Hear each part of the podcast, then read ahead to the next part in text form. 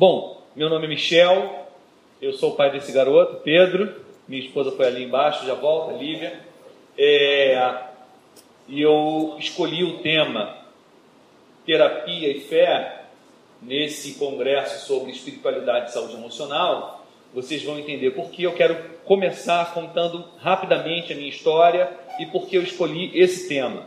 Porque eu acredito que algumas coisas, uma, e essa é a minha proposta, que nós precisamos de uma espiritualidade que seja mais terapêutica.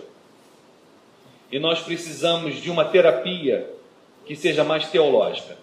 Esse segundo desafio é um pouco mais difícil porque é, não é da minha competência dizer como ah, os terapeutas precisam ou como eles devem, porque não pode, é, incluir uma perspectiva cristã e teológica dentro de um set terapêutico.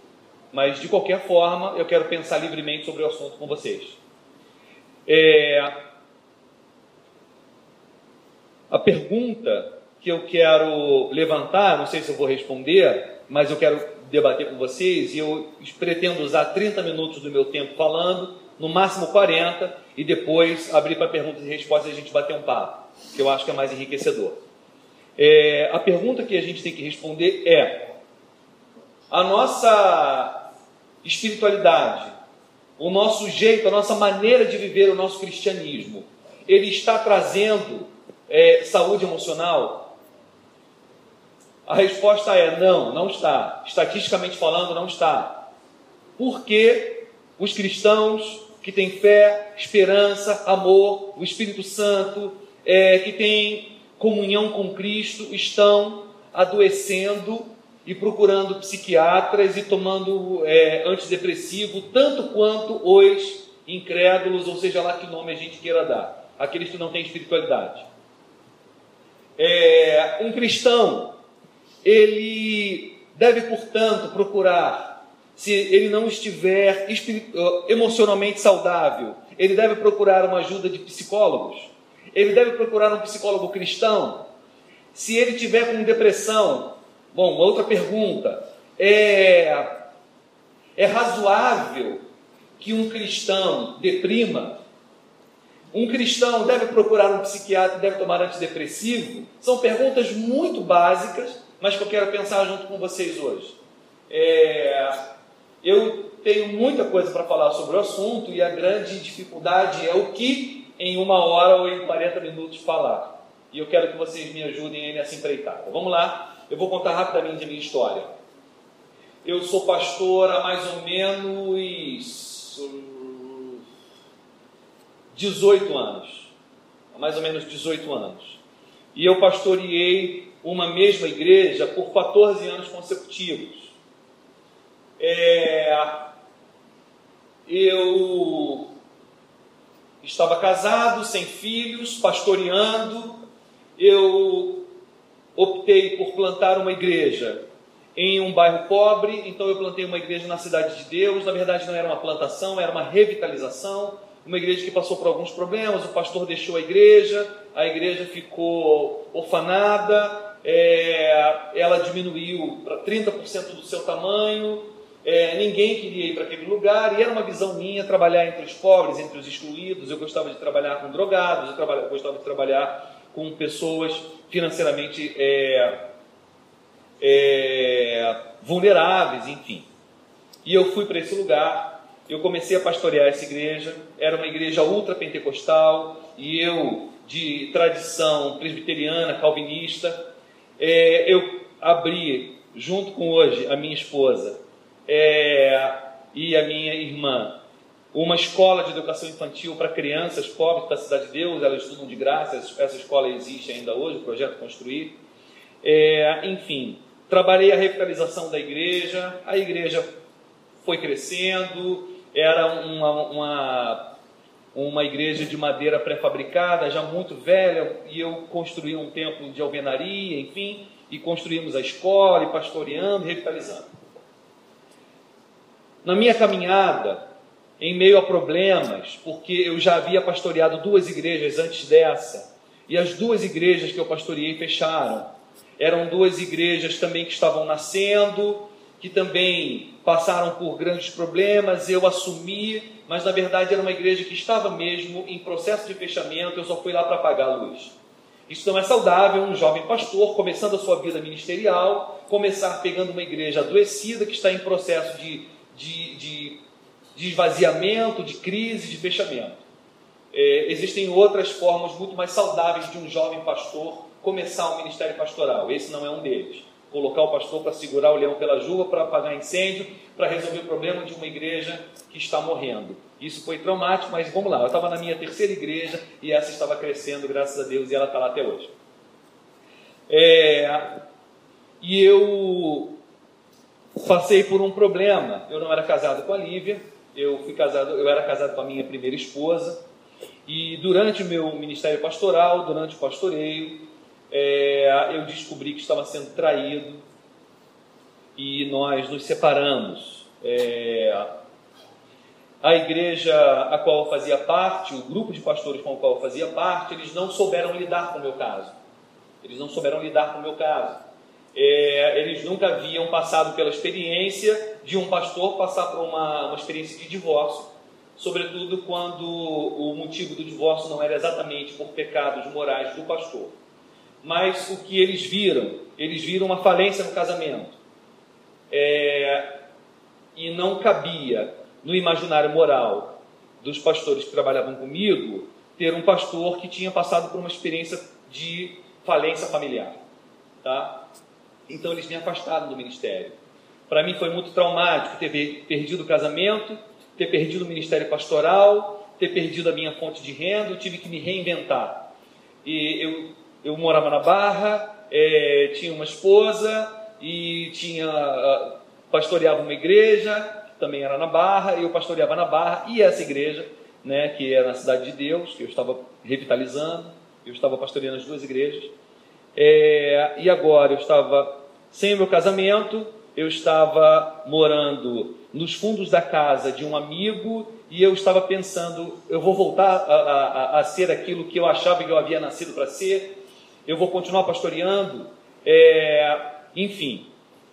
Isso foi um trauma, e o fato de eu ter sido afastado do ministério pastoral, isso foi um trauma tão grande, e agora morando, não mais morando nos fundos da casa de um amigo, mas morando numa kitnet, é, ali na Cidade de Deus, pertinho da igreja, e tendo que me reinventar profissionalmente, eu fui é, é, trabalhar numa loja de informática de um amigo, enfim.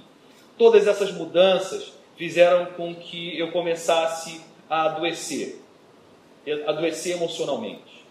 Tudo isso foi muito traumático para mim. A questão é, eu não sabia que estava adoecendo. O que eu sabia é que eu chegava em casa e eu não conseguia dormir à noite. Eu passava a madrugada inteira acordado, e quando o meu corpo começava a relaxar, porque eu estava exausto, querendo pegar no sono, eu tinha uns espasmos no corpo, um espasmo, como se meu corpo tivesse elétrico. Então eu fiquei mais ou menos um ano sem dormir uh, à noite. É, eu me lembro que havia muito tempo que eu não surfava, e é o meu esporte predileto, eu surfo desde os 10 anos de idade, e tinha alguns anos que eu não ia para a praia surfar. Eu resolvi pegar o carro, pegar a prancha e ir para a praia surfar, contra o gosto, porque a minha vontade era de ficar em casa, eu não tinha vontade de fazer nada. Eu peguei a prancha, fui para a praia, tentando me forçar a voltar a uma vida e algumas práticas que me dessem alegria. E eu entrei na água, sentei na prancha, olhei para um lado, olhei para o outro, me deu uma vontade enorme de ir embora. Eu não quis pegar nenhuma onda. Eu deitei na prancha, virei, saí remando sem pegar nenhuma onda, fui para casa. E eu não sabia o que estava acontecendo, eu só sabia que eu não conseguia dormir, eu sabia que eu não conseguia é, fazer nada que me desse alegria. Uma vez eu saí com um amigo meu, a, a noiva dele e mais alguns amigos muito próximos, e naquela noite eu estava com eles, mas eu estava me sentindo extremamente sozinho, é, eu não queria estar ali, eu queria ir para casa, eram os meus melhores amigos. A gente, eu fazia parte de um grupo que a gente chamava de confraria. Nós éramos muito amigos, tipo essas quatro moças aqui. E tudo que elas fazem, elas fazem juntas. É, tudo que a gente fazia, a gente fazia junto. E eu estava ali extremamente incomodado, querendo, querendo ir para casa. Eu estava tonto, uma sensação de tontura, uma sensação de solidão. Eu não tinha conversa, não tinha papo. É, Eu cheguei uma vez a ir para a igreja para pregar e vamos lá, esse relato ele não está sendo muito cronológico, tá? Mas eu estou lembrando de algumas coisas que foram muito significativas para eu perceber que eu estava deprimido, ou melhor, é, sintomas da depressão que eu não tinha ideia do que, que era. Eu só achava que eu estava mal, que eu não estava nada bem, né? É, mas eu não sabia o que, que era aquilo. Eu, eu antes de ir para a igreja, eu fui no Barra Shopping e eu estava comendo. Eu pedi uma batata inglesa com estrogonofe de carne que eu gosto muito. E eu comecei a comer aquele troço e ele não tinha gosto, ele tinha gosto de palha seca na boca. Eu não senti o sabor da comida. Uh, e eu olhei para a praça de alimentação, aquele monte de gente, foi me dando uma angústia, uma angústia, uma vontade de ir embora, e, e uma sensação de que ia acontecer alguma coisa, e enfim. Eu, tive que, eu tinha que ir dali para a igreja pregar. E eu falei: não, não vou para casa, eu preciso ir para a igreja. E aí eu levantei fui indo para a igreja, no caminho do estacionamento para a igreja, e disse: não, não vou, não vou. Eu não estava afim de olhar para ninguém, de rir para ninguém, de subir, de pegar o microfone, de falar. Eu queria ir para casa. Eu falei, não, eu vou para casa. Eu voltava. Eu, não, gente, mas o meu senso de compromisso, né? Eu preciso ir para a igreja. E, e aí o pastor não aparece. Vou fazer o quê? Eu voltei. Eu falei, não, eu vou. Isso eu já tinha retornado ao ministério. Eu não contei, né? Porque esses pastores que me afastaram da igreja, porque acharam que não era legal um pastor divorciado pastorear, um ano depois eles me pediram perdão e me, me trouxeram de volta, né? Só que eu já estava um ano deprimido. Eu já estava um ano doente. E aí eu estava sentindo essas coisas todas, mas eu não sabia o que, que era, eu não sabia que era depressão, né? Eu só sabia que eu estava bem mal. E aí eu ia para a igreja dizendo, não, não, não vou, vou embora. E até hoje eu não lembro se eu, se eu fui nesse dia pregar ou se eu voltei para casa, eu não lembro mesmo. Eu sei que eu fiquei ali uns 15 minutos pensando se eu ia ou se eu não ia. Eu sei que um dia eu estava no, no meu quarto e eu tinha um culto à noite, eu já estava retornando, é, quando eu pensei, cara, hoje eu tenho que ir para a igreja. Mas sabe quando? Bom, eu espero que vocês não saibam disso. Você não quer olhar para ninguém. Você não quer conversar com ninguém. Você não quer sorrir para ninguém. Você não quer fazer nada. Você quer ficar absolutamente em casa, sozinho. Só que, cara, eu achava que era o quê? Preguiça. Eu não quero trabalhar. Eu falei, pô, já sei, eu vou mentir. E aí, gente, eu, eu, eu falei a verdade, mas eu achei que eu estava mentindo. Eu escrevi um bilhete assim: estou doente, não vou ao culto. Eu fui à igreja, colhei o bilhete na porta da igreja e voltei para casa. na minha cabeça eu estava mentindo, dizendo que estava doente. Mas eu de verdade estava doente, só que eu não sabia umas irmãs me ligaram e disseram, pastor, a gente chegou na igreja, tem um bilhete seu aqui, tá, tá tudo bem? Eu falei, não, meu irmão, tudo bem. É, ela falou, então, então você dá a chave da igreja, a gente abre, a gente vai dirigir o culto. Eu falei, amém. Elas vieram, eu entreguei a chave, elas dirigiram o culto. Até que eu travei a coluna, eu vim descobrir nessa época que eu tinha duas hernias de disco, e por causa da coluna, eu procurei uma médica. E uma médica que não tinha absolutamente nada a ver com a coluna, que era uma é, neurologista, doutora Jaqueline. Eu tinha um grupo pequeno e eu tinha uma grande amiga que se converteu comigo nesse grupo pequeno, que era a doutora Ângela.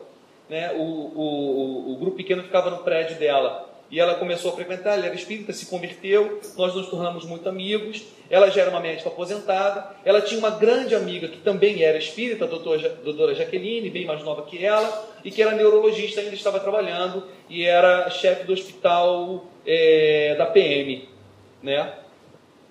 E a Ângela, doutora Ângela já, já havia passado por um problema de coluna, já tinha operado, falou assim, Michel, vamos tirar uma radiografia. Eu tirei a radiografia, não tinha nada.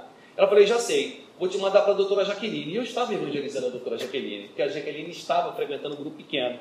Beleza, ele era espírita, aquela coisa toda, uma pessoa muito complicada, não por ser espírita, mas ela era muito complicada. E eu fui na doutora Jaqueline, ela falou, Michel, vamos fazer uma tomografia, uma tomografia, né? Eu fiz, ela descobriu as duas hernias de disco. Tá ok. Semana seguinte eu voltei, ela foi, eu fui fazer uma, uma consulta com ela, na casa dela. Ela fala, Michel, me fala, o que, que você está sentindo? A gente está falando de coluna. E eu comecei a falar o que eu estava sentindo. Eu falei, Jaqueline, eu também estou sentindo umas coisas estranhas. E comecei a descrever para ela o que eu descrevi para vocês. Ela falou: Michel, você está com depressão. o que você tem é síndrome do pânico. A primeira coisa que eu falei para ela, eu falei assim, ué, depressão? Que vergonha. Ela falou, por quê? Falei, pô, eu sou um homem de Deus. eu tenho fé, eu tenho Cristo, eu tenho o Espírito Santo, né? É, eu sou um pastor com depressão. Na minha cabeça e na cabeça da maioria dos cristãos, não cabe o fato de você ser um homem de Deus, uma mulher de Deus, amado por Deus e a vida simplesmente não sorrir para você. E você adoecer da alma. Porque nós temos um pressuposto. O pressuposto é: a minha espiritualidade tem que produzir saúde emocional. Se eu não tenho saúde emocional, existe alguma coisa muito errada com a minha fé. E aí, como a minha teologia me fez acreditar, qualquer problema que você esteja vivenciando de alma, você não está bem, você precisa vasculhar o seu coração, tem pecado nisso. Então vamos lá, eu não vim da Universal que diz que você abriu brecha e o diabo entrou na tua vida. Não, eu vim de uma igreja presbiteriana com uma teologia calvinista, mas que, que acredita radicalmente que espiritualidade traz saúde emocional. Se você não está emocionalmente bem, só existe um problema. Qual é? Pecado vasculhe o seu coração. Só que isso não é verdade. Essa é uma visão muito reducionista do ser humano.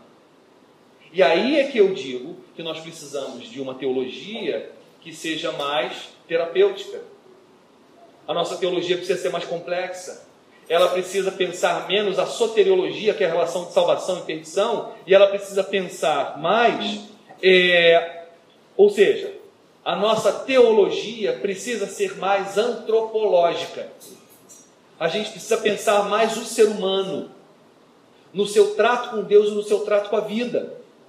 Porque se a nossa teologia, se a nossa espiritualidade, ela é exclusivamente vertical, a nossa relação com Deus, e ela não trata da horizontalidade da vida, da nossa relação com a gente mesmo, da nossa relação com o próximo, não só no sentido de virtude cristã, mas no sentido das potencialidades da vida, do que eu sou, do que eu posso ser, do que eu quero, é, de como eu estou administrando o meu tempo, como eu administro meu dinheiro, como eu administro meu casamento, como eu administro minha vida, como eu administro as minhas emoções, como eu administro a minha relação com a igreja, se eu tenho amigos, como está a minha vida social, como está a minha vida profissional, como está a minha relação com o dinheiro, como está a minha autossatisfação, os meus sonhos, objetivos, projetos de vida.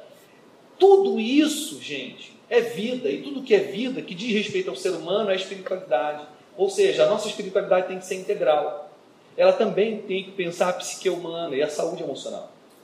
Bom, eu disse para Jaqueline, que vergonha, eu sou um homem de Deus.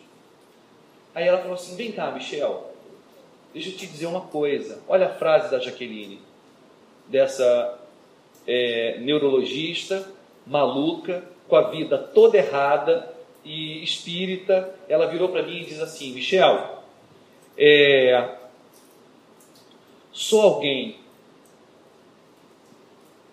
sou um psicopata. Vamos lá, sou um psicopata. Passa por todos os traumas que você passou no último ano e não adoece. Se você adoeceu, é porque a sua alma é saudável. Essa é uma característica dos psicopatas. Eles não sentem culpa, não sentem medo, não sentem dor emocional. Ou seja, uma coisa que eu vou falar para vocês, gravem isso. Eu levei anos para descobrir esse, essa frasezinha e como ela é verdadeira. A felicidade é um imperativo biológico. A felicidade é um imperativo, uma necessidade biológica. Se você viver infeliz por muito tempo, o seu corpo adoece. A felicidade é uma exigência do seu corpo. Portanto, um dos objetivos da nossa vida deve ser a busca da felicidade. A busca da felicidade. E a teologia não, não lida muito bem com isso, porque ela vai confundir essa fala com o hedonismo.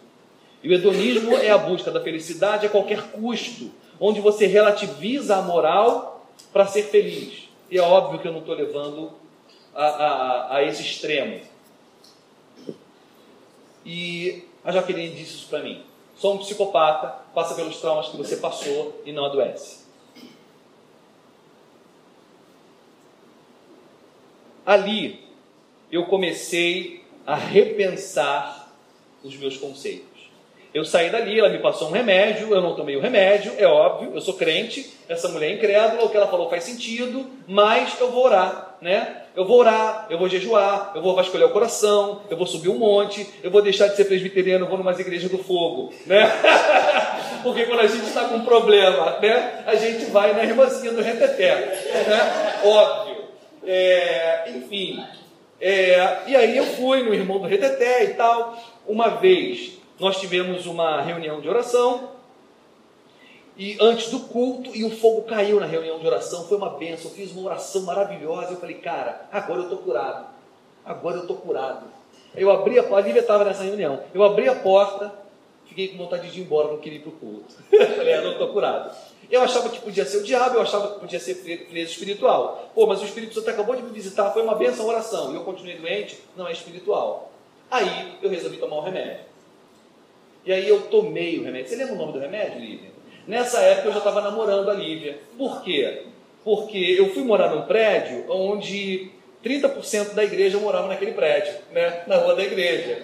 E a Lívia morava embaixo, né? eu morava no andar de cima. O irmão dela, que era seminarista, que hoje é o pastor da igreja, ele morava do lado e tal. E como eu tive uma crise de coluna e fiquei no chão, a Lívia é, resolveu me ajudar, né? Então ela fazia comida para mim, fazia café da manhã para mim, né? Aí, foi de Deus, foi de Deus. Ela fez um trato com Deus. Ela falou: aí Jesus, a alma é tua, o corpo é vai. é, Aí eu dizia para ela que gostava de comida de mãe. Aí ela fazia uma comidinha de mãe para mim. Tá, aí... Pá. A gente começou a namorar nessa época.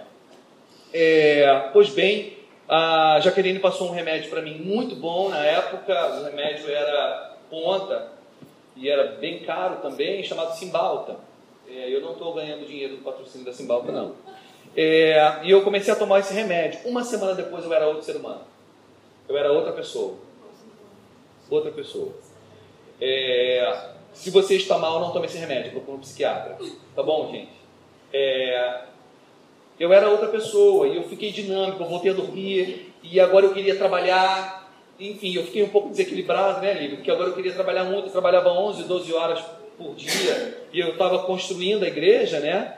é, de alvenaria e eu virei tudo, arquiteto, engenheiro, pedreiro, né, RH, compras, enfim, eu subia no, no, no andame, eu colocava e tal, enfim.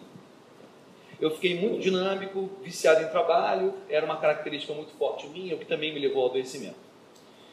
Bom, eu quero agora parar de falar da minha, da minha história e entrar em alguns, em alguns temas, né? sobre adoecimento, sobre o que nos leva a adoecer e sobre as descobertas que eu fiz, bom, algumas das descobertas que eu fiz nessa área. Eu comecei a ir no psiquiatra, eu comecei a frequentar a terapeuta e um tempo depois, um ano, dois anos depois, um grande amigo meu me indicou fazer um curso de coaching, que eu detestava coaching, eu ouvia falar o que era e já me, me soava mal aos ouvidos, eu não gostava me parecia uma espécie de religião sem Jesus, é, né? e eu tinha muito preconceito. Só que ó, a pessoa que criou esse curso de coaching é o Luciano Vilaça, que foi meu professor de teologia no seminário 20 anos atrás, e agora havia já feito mestrado em psicologia e é, fez mediação de conflito em Harvard, estudou em Princeton, enfim. E eu confiava muito nesse cara, muito nesse cara. Ele era o melhor amigo do meu então pastor, na época, o pastor Antônio. E o Antônio dizia para a gente, há muitos anos atrás, que o, o, Luciano era o homem mais santo que ele conhecia. O Luciano me ligou e falou: Michel, quero que você faça, cara, vai ser um divisor de águas na tua vida. Eu falei: beleza, eu vou fazer. E eu fiz e foi mesmo. Foi mesmo. Uma das coisas que eu descobri que, e agora eu falo de espiritualidade e saúde emocional.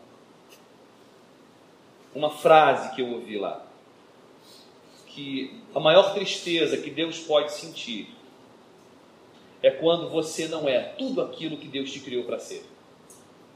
A maior tristeza que Deus pode sentir é quando você não é tudo aquilo que Ele te criou para ser.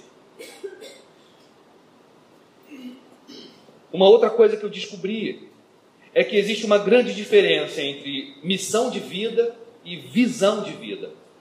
A missão é aquilo que você nasceu para ser, aquilo que Deus te chamou para ser e fazer. E quando você faz, você se realiza.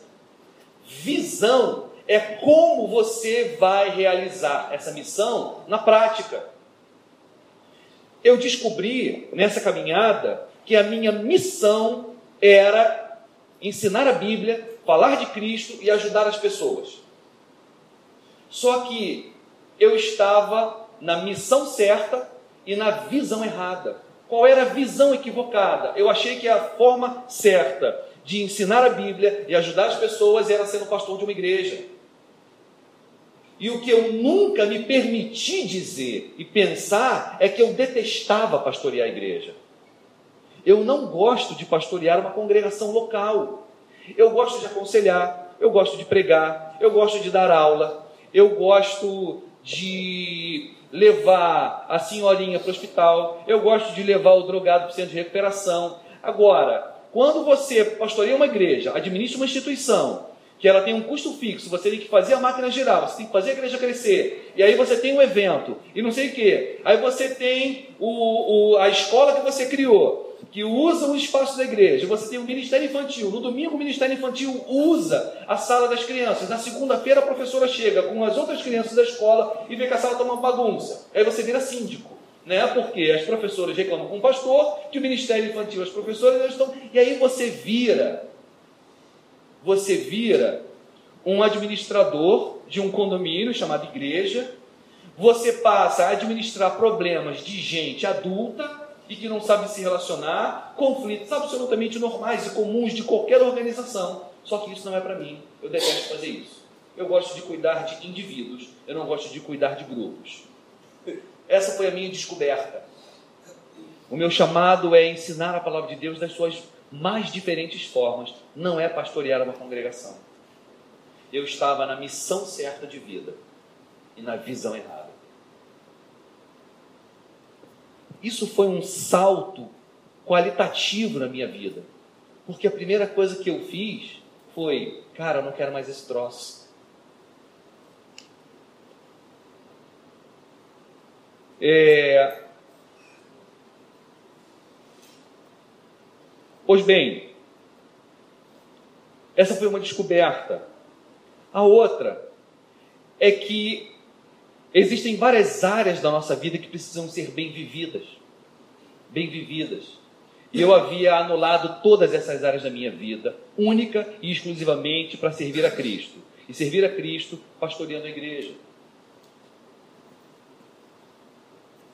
Eu negligenciei projetos pessoais, eu negligenciei vida amorosa, eu negligenciei vida financeira, eu estava disposto a abrir mão de tudo e sacrificar tudo para ser um missionário.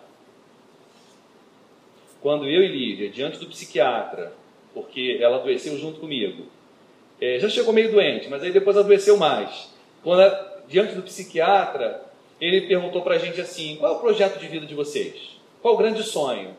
Aí eu pensei na igreja, ela pensou no projeto construir. Aí a gente olhou para ele e disse: não, a gente não tem. Eu tenho um projeto de igreja, ela tem um projeto da, da, da, do nosso trabalho social. Ele falou, mas uma casa própria, uma viagem, é, sonhos que vocês têm para realizar juntos. E a gente olhou um para o outro e falou, não, não temos. Você percebe? Como que a nossa vida, como que você vai se perdendo de você, envolto num trabalho ou numa rotina de vida, para dar conta do cotidiano, você se esquece de quem você é. Existem várias coisas que podem nos levar ao adoecimento, e aqui eu poderia falar muito mais de umas e, e, negligenciar outras, e é tão difícil a gente tocar em, algum, em alguns assuntos. É por isso que eu quero. Deixa eu ver que horas tem aqui. Não está aparecendo. Está gravando. Que, que, horas são? Tá. Então eu vou parar agora. É, e eu quero bater um papo com vocês, eu quero ouvir perguntas e a gente vai conversar. Mas a questão é: o que ficou claro para mim é que a minha espiritualidade, por mais que a minha teologia fosse extremamente saudável, por mais que eu fosse um mega estudioso da Bíblia, por mais que eu fosse um homem de caráter íntegro, por mais que eu fosse um homem de oração, é, a minha espiritualidade não me trouxe saúde emocional. Não me trouxe saúde emocional. E agora eu estava aprendendo a viver e eu estava desenvolvendo saúde emocional e física com psiquiatras, psicólogos e com antidepressivo. E eu estava recobrando a vida. Existe algum problema nisso? Absolutamente não. Não. Na minha teologia, teologia calvinista, Calvino diz uma coisa muito interessante. Uma frase que resume bem o conceito dele muito complexo. Ele diz: toda verdade é verdade de Deus. Toda verdade é verdade de Deus. Portanto, não importa quem é que esteja dizendo a verdade, se é a, a neurologista maluca, se é o psiquiatra ateu e se é a psicóloga não cristã. Se o trabalho dessas pessoas é te ajudar a trazer saúde emocional, se essas pessoas são profissionais minimamente íntegros enquanto profissionais, se eles usarem as boas ferramentas da sua ciência a seu favor, então a ciência deles, o trabalho deles, o conhecimento deles, o saber deles é um saber divino.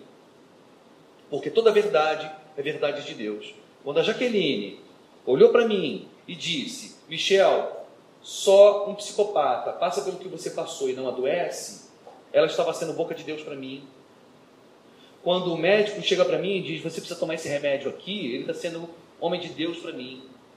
Quando a psicóloga me ouve e diz: Michel, você tem um comportamento autodestrutivo. Quando a psicóloga diz para mim: Ah, eu sei por que, que a sua coluna é ruim. Eu sei porque você tem duas hernias de disco. Porque você é rigoroso demais com você mesmo. Você não se permite errar. Você é perfeccionista. Tudo para você tem que ser excelente você é intransigente. E aí, cara, eu tive que reaprender a viver. E uma coisa que eu aprendi nessa caminhada é que aprender é também desaprender. Eu descobri que tudo que eu cria, da forma como eu cria, faliu. Eu precisava abandonar um monte de conceitos e descobrir novos que funcionassem para a vida. Só que eu não sabia quais conceitos jogar fora, quais conceitos manter. E aí começa uma caminhada de autoconhecimento. Bom, nessa caminhada de autoconhecimento, eu descobri o valor da psiquiatria, eu descobri o valor da terapia, eu descobri o valor do coach, eu entrei para uma faculdade de psicologia, é, por causa do coach, eu fui estudar muito administração de empresas, eu fui estudar um monte de coisas. Hoje eu sou professor de comportamento humano numa faculdade, hoje eu estou fazendo psicologia. É, é, hoje eu sou chamado para falar sobre espiritualidade e saúde emocional por causa da minha história, da minha vivência e das coisas que eu descobri. E hoje eu estou trabalhando como coach, ajudando um zilhão de gente que passa por coisas mais ou menos semelhante, mas eu entendo de ser humano. Primeiro, porque a teologia nos dá um conhecimento de ser humano muito grande. É, eu já trabalhava com desenvolvimento humano como pastor. Agora eu me apropriei de ferramentas que eu nunca tinha conhecido. E é impressionante como a forma da nossa geração viver sejam cristãos ou não, ela não proporciona saúde emocional.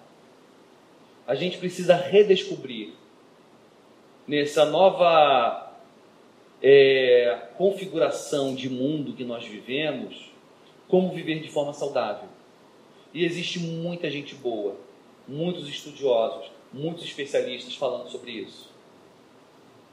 É, eu gostaria muito de ter tempo para poder expor o que esses caras falam sobre o que é felicidade, quais são as características presentes na vida de alguém feliz, é, quais são as armadilhas que a nossa alma nos prepara e que nós, nós temos que estar atentos para não cair nessas armadilhas, que são os nossos comportamentos de autossabotagem, de auto-boicote.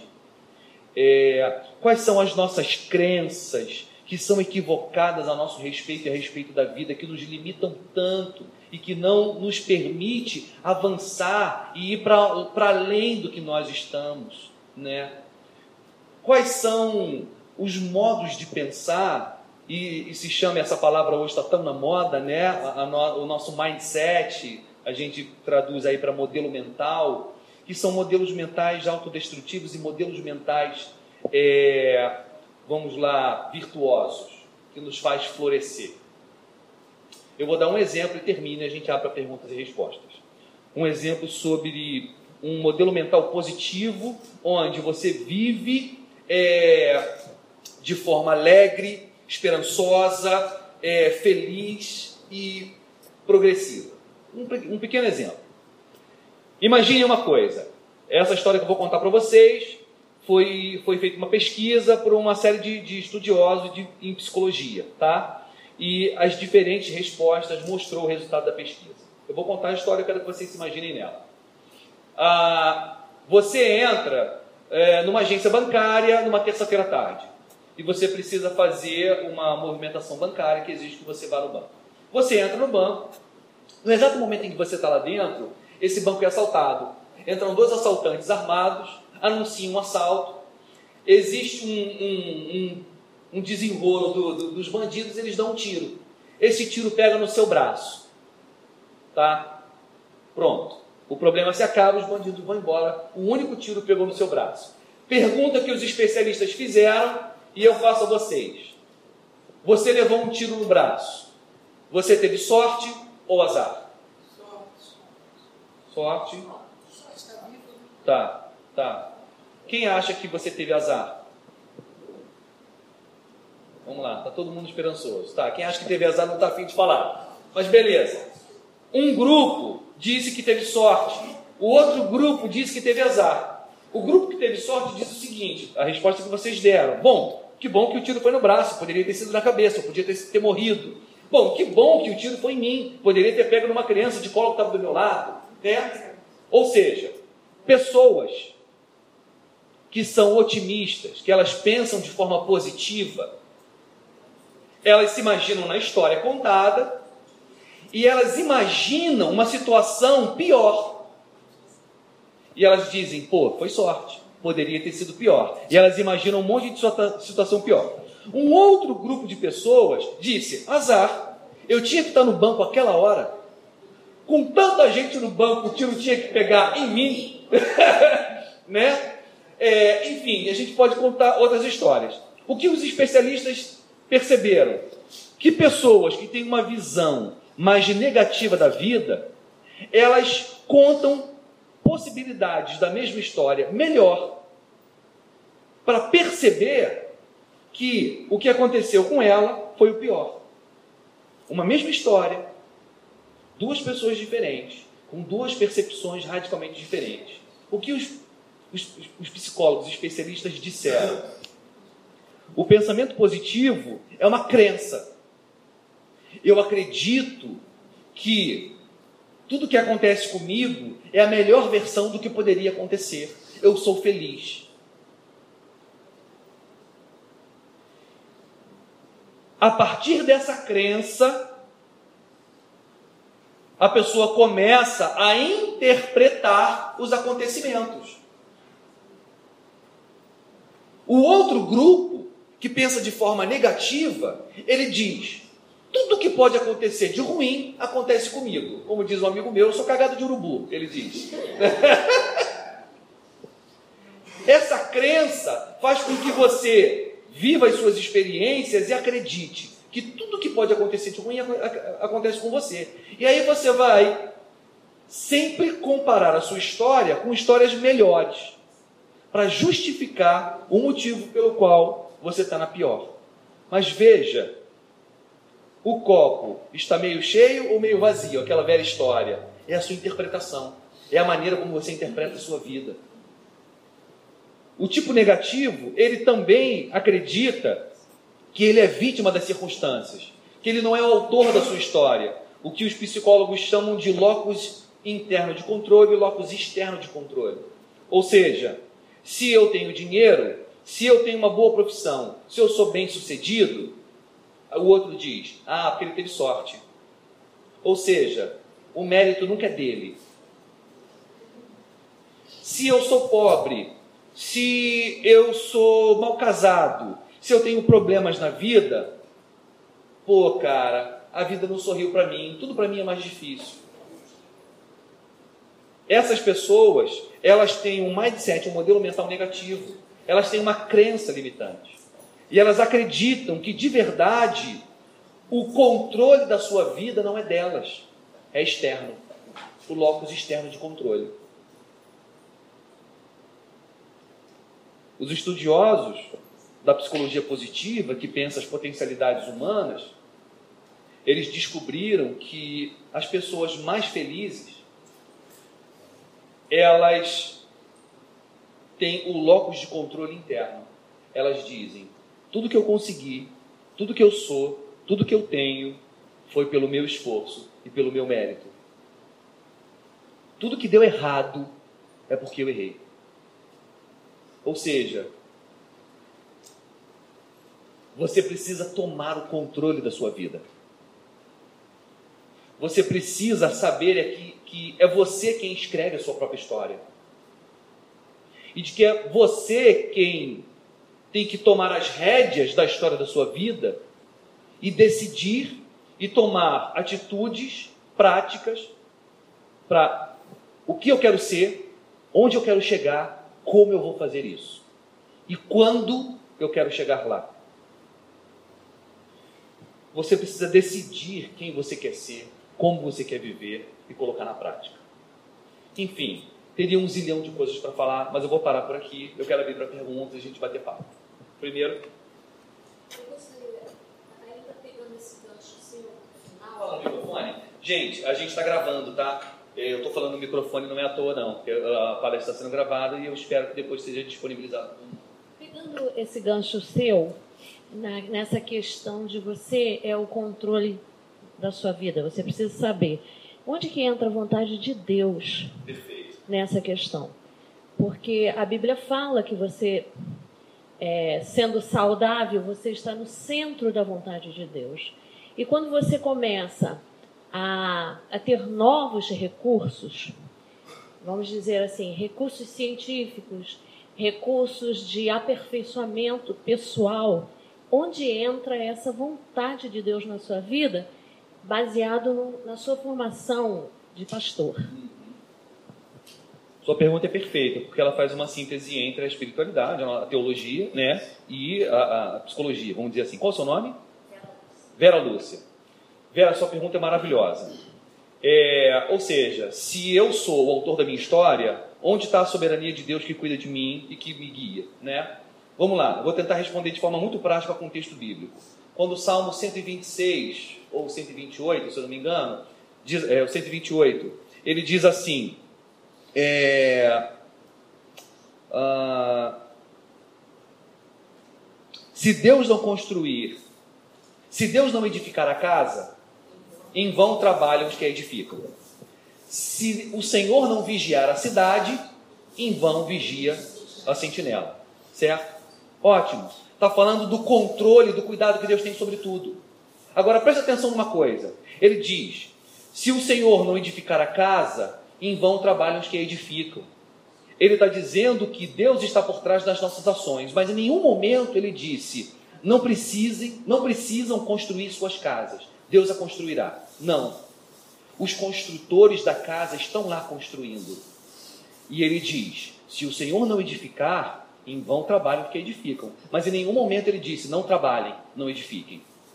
Ele diz: se Deus não vigiar a cidade, em vão vigia a sentinela. É verdade, mas em nenhum momento a Bíblia falou: não precisam colocar sentinela em cima dos muros. Durmam todos, o Senhor guarda. Não. Israel sempre teve sentinelas em cima dos muros, vigiando a cidade junto com o Senhor. Spurgeon, um grande pregador, ele tem uma fala muito interessante falando sobre a responsabilidade humana e a soberania divina. Ele diz: Deus faz tudo e o homem faz tudo. Não dá para se relacionar com a soberania de Deus. Ele é soberano e ele faz tudo. É, então, em última instância, eu sei que Deus está por trás da minha vida, cuidando de tudo, construindo tudo. Ele é soberano e ele está no controle da minha história. A questão é que em nenhum momento o controle de Deus deve excluir o meu controle, a minha programação. Olha que coisa interessante. É, nós, quando acordamos pela manhã, fazemos a nossa agenda do dia, né? Os um pouco mais organizados fazem a agenda da semana, alguns fazem a agenda do mês. A questão é, a gente acha que é um erro, um erro muito grande contra a soberania de Deus e muita arrogância a gente planejar o ano, ou planejar daqui a cinco anos. Não, eu acho que eu posso decidir o que eu vou comer no almoço. Mas eu não acho que eu posso decidir em que cidade eu vou morar. Eu preciso orar antes e pedir a, a, a direção de Deus. Amém. Preciso orar e pedir a direção de Deus. Mas a questão é: Deus me dá o direito de escolher a mulher com quem eu vou casar? Sim. Deus me dá o direito de escolher em que cidade eu vou morar? Sim. Deus me dá o direito de escolher que profissão eu vou é, ingressar? Sim, porque eu acredito que a soberania de Deus está na nossa vontade. Deus jamais pediria para eu ser um missionário na Namíbia se eu detestasse a ideia de ir para a Namíbia ser missionário. O livre-arbítrio. É. O, o, o, o termo é, específico da teologia é livre ingerência porque eu sou calvinista e os calvinistas não acreditam em livre-arbítrio, não batem em mim. É. Ou seja, a sua pergunta é para mim ainda mais complexa, porque eu nem acredito em livre-arbítrio, né? Eu nem acredito. Eu acredito que Deus controla tudo. Só que eu não tenho como é, saber, e Deus nem manda eu vasculhar qual é a vontade dele para o governo da terra. Não. Ele diz para eu administrar minha vida. Jesus diz, eu não esqueci de você não, tá? Vou deixar você fazer a sua pergunta. Jesus diz: antes de você ir para a guerra, calcule com quantos soldados você vai, para não acontecer que você vá com um exército menor que o do teu inimigo. Estratégia, planejamento, controle da própria vida. Entende? É isso que a gente precisa entender. A nossa teologia, a nossa espiritualidade não pode anular o controle da nossa vida, uma vida inteligente, planejada, né, estabelecermos metas, alvos. Nós precisamos ser ousados. Ousados. Isso para a nossa vivência aqui, os pés no chão, na terra. Sim. Não é isso? Sim. Tá né? Sim. Para aqui e agora. Você. você. Você pode falar aqui no microfone? Porque senão não vai fazer sentido para quem está ouvindo. É, Gleidson. Eu queria mais acrescentar assim, quando você fala, né, acrescentando um pouco do, da pergunta dela, quando você fala assim, você sabia o que você tinha que fazer, o que Deus tinha para você. Então esse fato de que você sabia demonstra que você conheceu aquilo que Deus te deu como dom. E, e o importante da gente conhecer o dom que Deus nos deu é para que a gente contribua. Deus nos dá o dom, mas Ele quer que a gente contribua, que a gente trabalhe para chegar e fazer a vontade dele. Seria isso? Mais ou menos dentro disso ou está totalmente fora? No fato, quando você fala, eu sei o que eu tinha que fazer para Deus. Você sabia a vontade de Deus na sua vida. Se você sabia de alguma maneira, Deus fez com que você percebesse isso, que Ele derramou algum tipo de dom na sua vida. Só que quando você percebe isso, você tem que sair da sua posição e fazer algo para que isso aconteça. É correto esse pensamento? Gleiton, deixa eu ver se eu entendi o que você disse. É, você está usando a minha história como exemplo do fato de eu ser pastor e tal. Então, eu não tenho dúvida que Deus me chamou para pregar a palavra. Eu vou dar um exemplo, tá? Eu tive uma experiência com Deus no meu curso de coaching, durante o curso de coaching. É, a gente fez uma. uma eu estava com burnout, eu não contei essa história. Eu estava com burnout, eu fiquei um ano afastado da igreja. Porque eu chegava na igreja e vomitava. Eu vomitava. E vomitava, vomitava, vomitava, da Lívia correr, limpar o chão, ser muito constrangedor. Eu pregando, vomitando. É... E eu fui afastado pelo psiquiatra, fiquei um ano né, no sofá vendo Netflix. Não foi nada ruim. Né? É, burnout, é, é burn de queimar, né, é, significa, é um, é, um, é um termo em inglês, os americanos usam esse termo, quando um pavio se queimou todo, não tem mais o que queimar. Quando alguma coisa foi toda desgastada, não tem mais como ser usada. É a síndrome do esgotamento profissional. Né? Ela começou com os médicos, foi para os enfermeiros, depois para os professores, alcançou os pastores, é, enfim, não sei mais quem. Começou na área de saúde, geralmente quem cuida do outro. Tá? Eu perguntei para o meu psiquiatra, é, a gente tem 10 minutos? 15 minutos, obrigado. Então a gente tem 15 minutos, deixa eu correr. Eu perguntei para o meu psiquiatra, cara, é, o que leva uma pessoa para o burnout? Ele disse, administrar falência por muito tempo administrar fracasso por muito tempo, foram as palavras dele. Eu escrevi um livro chamado Burnout, a melhor coisa que me aconteceu. Talvez ele seja publicado esse ano, né? É, ele já está na mão da editora e tal, ainda faltam mais alguns capítulos, mas aí eu conto um pouco da história e eu falo, né, de forma mais, é, mais técnica e pormenorizada as coisas que eu descobri que eu acho que podem nos conduzir para uma vida mais saudável. Mas deixa eu ver se eu entendi o que você falou. A, a, da minha experiência, eu tive uma experiência. A gente fez um exercício e eu descobri que a minha missão de vida era ajudar pessoas. Eu era um servo. Eu era um servo. Tá? Eu me imaginei no meu, no meu enterro, eu estava no meu enterro, e as pessoas chegavam do lado do caixão e todas elas diziam muito obrigado, muito obrigado, muito obrigado. E aí, nessa experiência, eu descobri que o que eu queria, eu queria é, que o meu legado fosse eu ajudei significativamente as pessoas a viverem melhor. Foi o que eu descobri ali. E aí eu falei, falei, tá vendo Deus? Isso na sala de aula lá. Falei, tá vendo, Senhor? É, eu sou um servo. E aí Deus me falou o seguinte: então faz o seguinte, Michel, ajuda o meu servo Michel. Ele está precisando de você. Deus estava falando para eu cuidar de mim. Ele não queria que eu cuidasse de ninguém. Naquele período, ele queria que eu cuidasse de mim. É, a melhor coisa que você pode oferecer para a sua comunidade, seja ela sua família, seus amigos, sua igreja, é a sua saúde emocional. Uma pessoa emocionalmente saudável produz pares emocionalmente saudáveis. E o contrário também é verdadeiro. O contrário também é verdadeiro. É, bom, hoje está sendo maravilhoso eu não pastorear uma igreja local. Eu até estou pastoreando, eu pedi para o pastor para ele me tirar de tudo, ele me tirou. Vou ficar agora só com pregação e é, administrando as redes sociais da igreja. Mas eu estou trabalhando como coach, uma experiência, o que eu descobri que eu posso fazer a mesma coisa e ser muito feliz. Eu, ano passado, chegou uma cliente até mim, uma advogada, ela era ateia, e ela estava muito infeliz com a vida que ela estava vivendo. Infeliz no casamento, infeliz no trabalho. E na primeira sessão ela sentou e falou: Michel, eu trabalho com isso, isso, isso, isso, Paraná, Paraná, Paraná, e minha vida está assim. Lá, lá, lá, lá, lá, lá. Ela falou assim: Cara, eu quero mudar de vida. Eu não sei o que eu quero, eu só sei que eu não quero mais isso. Eu virei para ela e falei assim: Você não está infeliz. Você só não está acostumada a um novo modelo. Aí ela me olhou, eu expliquei para ela o que, que era. Em três meses, ela é um outro ser humano. Ela está feliz. Ela virou para o marido dela e falou assim: Beto, eu até estou acreditando, acreditando em Deus.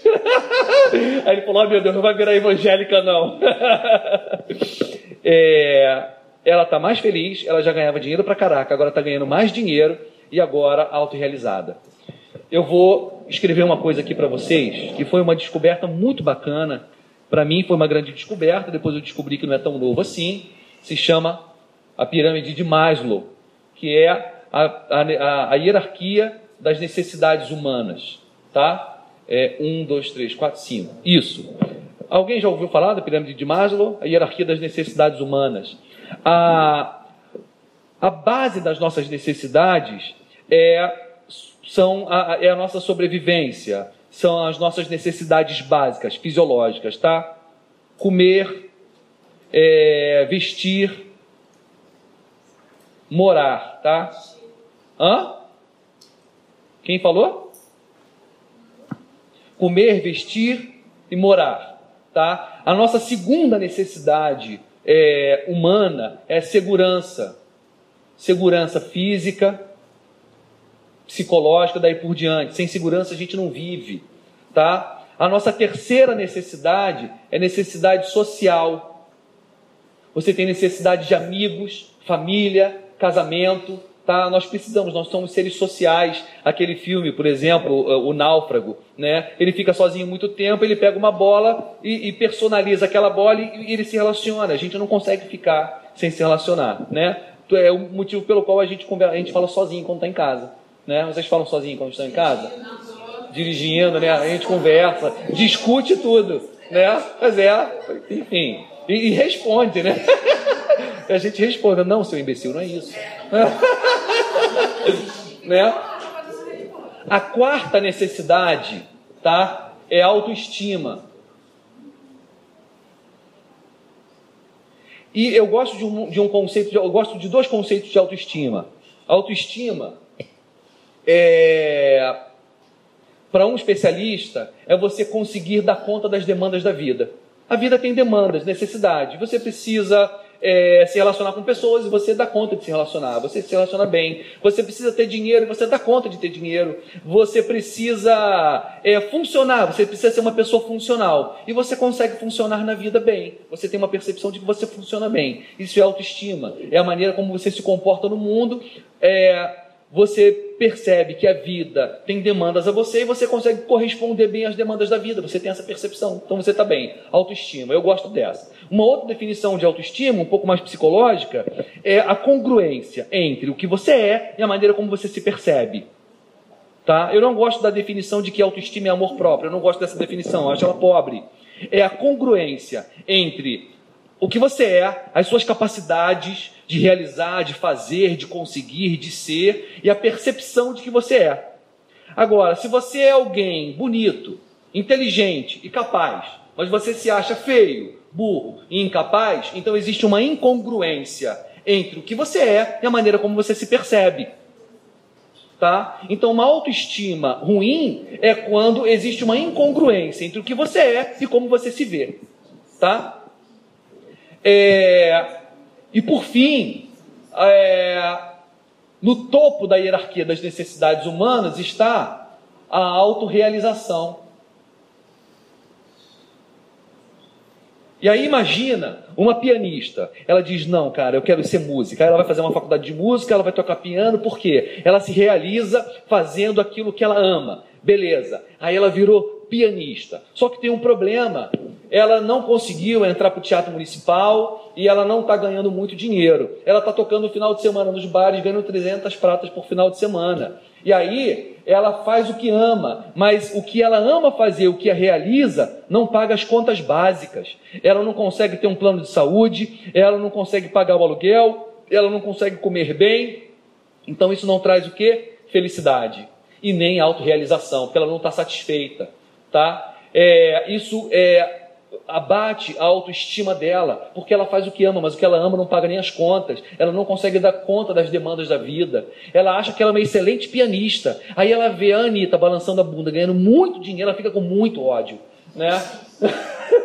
e aí ela diz, cara, a boa música sou eu, eu fiz uma faculdade de piano, né? E é a Anitta que ganha muito dinheiro. Pois bem, e aí, daí por diante. É, essas coisas precisam estar no escopo da nossa vida. Eu preciso é, fazer coisas onde tudo isso aqui se relaciona, né? É, e a minha cliente, ela tinha, ela tinha muito isso aqui. Ela tinha muito isso. Ela não tinha autopercepção. Ela tinha um conceito de trabalho muito interessante. Ela veio de uma família pobre, então ela achava que o que legitimava ela ganhar os 30 mil por mês que ela ganhava era muito trabalho. Então ela chegava muito cedo e saía muito tarde. Só que ele era advogado. Eu falei, cara, o seu capital é intelectual. Você não precisa mais ir na tua empresa. Sabe o que ela fez? Ela pediu demissão da empresa. Só que ela é, fez uma proposta para o chefe contratá-la como advogada terceirizada. Ela continuou ganhando os mesmos 30 mil. Só que agora, o cara ligava para ela e ela dizia: faz isso e isso. Porque é capital intelectual. E ela, e aí, Michel, eu vou pro Barra Shop? Eu falei: é, pô. Cara, ela está ganhando 30 conto. Só que ela descobriu que não era advogada empresarial que ela gostava, porque ela trabalha para uma empresa. Não é advogada empresarial que ela gostava de ser. Ela queria ser professora. Eu falei, ah, então você quer. A gente descobriu isso. É professora? Sim. Professora de quê? De direito. Falei, pô, cara, mas você fala tanto de empresa, você entende, entende tanto disso, precisa ser é, professora de direito? E a gente, pô, foi desenrolando aquilo, ela descobriu que ela poderia dar aula de qualquer coisa.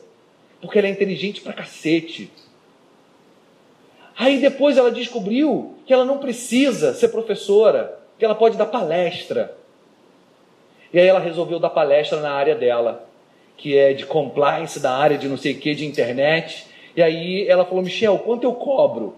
Eu falei, ah, cara, eu acho que uma boa pessoa está cobrando 17 mil por palestra. É mais ou menos o que eu cobrei para falar aqui para vocês hoje. aí lá, legal. Gente, um mês depois ela fechou a primeira palestra dela por 17 mil. Ficou toda feliz. Na semana seguinte ela chegou para mim e falou assim: Michel, eu descobri quanto se cobra por palestra, cara. Falei, quanto? Ela, sete. Só que o maluco aqui falou 17, mas beleza, pagaram. Ah, é, ela tem que, tem, pô, 10 é meu. e agora ela tá, tá cobrando 7 mil para dar palestra. Ela dá umas três palestras por semana e ainda ganha isso aqui. Tá bonito, né? Sabe o que ela não tinha? Autopercepção. Que não conseguia fazer ela se realizar. Sabe o que eu não tinha? Nada disso. e aí, gente, o processo da busca da felicidade, de saúde emocional, é a gente equilibrar a nossa vida para ter tudo isso aí. Agora eu dou palestra ganhando 17 mil. Mentira. Quem dera. Vamos lá, gente. Mais alguém? A gente tem o quê? Cinco minutos? Dois minutos. Vamos lá. Você pode falar aqui para gravar? É, meu nome é Camila e eu queria perguntar assim, você falou que no início da palestra, né? Você estava na missão certa, mas com a visão errada. E realmente isso é uma dificuldade que a gente às vezes encontra na vida de encontrar a nossa a visão certa. E eu queria saber como que a gente pode, além de orar, buscar em Deus, é, qual, como seria a melhor forma e alguma dica para a gente achar essa visão? Então, para não parecer que eu estou vendendo meu peixe, você pode contratar aquela coach ali, que ela vai te ensinar a descobrir a sua visão de vida. Existem algumas ferramentas e alguns exercícios que a gente faz para se conhecer, conhecer o que a gente gosta, o que a gente não gosta, quais são as nossas forças, as nossas fraquezas, é, descobrir a nossa missão de vida, a nossa visão e os nossos valores. É difícil, é, é difícil até a missão. Eu estou com, com uma cliente agora que é, ela é um desafio para mim ela é uma pessoa muito feliz, muito bem sucedida, ela tem um pai muito rico e ela literalmente não trabalha, o pai dá dinheiro para ela. Ela diz para mim que ela está vivendo assim mais um pouco mais apertada. Só que outro dia eu cheguei atrasado e eu vi ela chegando. Ela tem um Land Rover muito caro. o apertado dela não é o nosso apertado, né? É... Enfim, ela não tem missão de vida. Não tem. Quer dizer, ela tem, ela só não sabe. Eu também não sei ainda. O nosso desafio é descobrir, né? É, mas o que a gente sabe é que ela é uma pessoa plena. Aliás, eu atendi ela ontem, sexta-feira. Ela é plena. Né? Ela é relativamente jovem, tem 31 anos, eu acho. É, tem uma vida bacana e tal. É óbvio. Eu falei, bom, mas na verdade, se você estivesse plena e feliz, você não estava aqui. Né? Ela falou, é verdade. Eu falei, o que você quer? Ela, não sei, eu não sei. Então é difícil mesmo a gente saber para o que veio. Eu quero contar uma história. E aí eu termino, tá? É, tem um, um, psicólogo muito famoso hoje chamado Viktor Frankl. Ele era judeu na época da Segunda Guerra Mundial na Alemanha. Tanto ele quanto a sua família foram presos. Ele foi para um campo de concentração, a sua esposa e os seus filhos foram para outro campo de concentração, um campo de concentração para mulheres e crianças. É, por todo o período que ele ficou ali, ele relatou que ele estabeleceu três objetivos para a vida dele. Eu lembro de dois, eu acho. Um era que ele queria encontrar a esposa e os filhos. Ele disse: Eu não quero morrer sem encontrar minha esposa e meus filhos de volta. Né? Então a missão de vida dele virou encontrar a esposa e os filhos. A segunda era ajudar aqueles que os pares dele, né, que estavam com ele, a passar por aquele sofrimento da melhor forma possível. A terceira eu não lembro qual é. é pois bem, o que ele relata, e ele sobreviveu ao campo de concentração, é que ele passou bem num período em que todo mundo passava mal.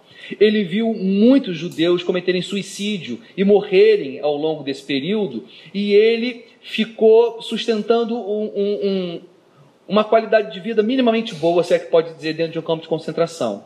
Bom, ele saiu do campo de concentração, a guerra acabou. O que ele não sabia é que a sua esposa e seus filhos estavam mortos. Ele não encontrou a sua esposa e seus filhos mas ele se tornou um, um, um psicólogo muito famoso, ele escreveu muitos livros, e o que ele descobriu é que o que nos faz viver bem é ter um propósito, um propósito de vida. Então, Victor Frankl escreveu dezenas de livros falando sobre necessidade de propósito, como você descobrir seu propósito para na Parará. Tá? Ah, uma vez numa palestra, depois do seu primeiro livro ter vendido 20 milhões de cópias, alguém perguntou para ele assim: é, Dr. Frank, como alcançar o sucesso, sendo que o senhor alcançou tanto sucesso? Ele disse o seguinte: Olha, se você correr atrás do sucesso, o sucesso vai fugir de você. Mas quando você se dedicar a algo que seja maior que você mesmo, aí o sucesso te alcança. Procure uma coisa que seja maior do que você, que você ame fazer, e que caso você faça, aquilo vai te trazer muita alegria e muita realização. Foca nisso, né? Seja lá o que for. Eu acredito, por exemplo, que a vocação dessa moça é a dança. Dessa moça que eu estou me referindo, tá? Ela foi bailarina, ela largou balé porque o pai dela queria que ela fizesse administração. Ela largou o balé e foi fazer administração. Mas quando ela chegou, ela falou tanto da dança. Eu falei, você dança ainda hoje? Ela falou, não, tem muito tempo que eu não danço. É, e a gente está pensando nesse troço, né? É, mas enfim, não sou eu que vou dizer qual é a missão ou a vocação dela. Né? Ela precisa descobrir isso. Eu estou ali como parteiro, né? Fazendo essa criança nascer.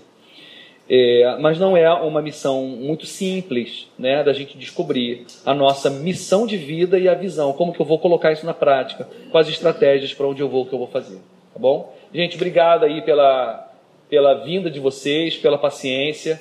É, Deus abençoe. Eu espero que aquilo que eu falei tenha contribuído com alguma coisa na vida de vocês. Tá bom?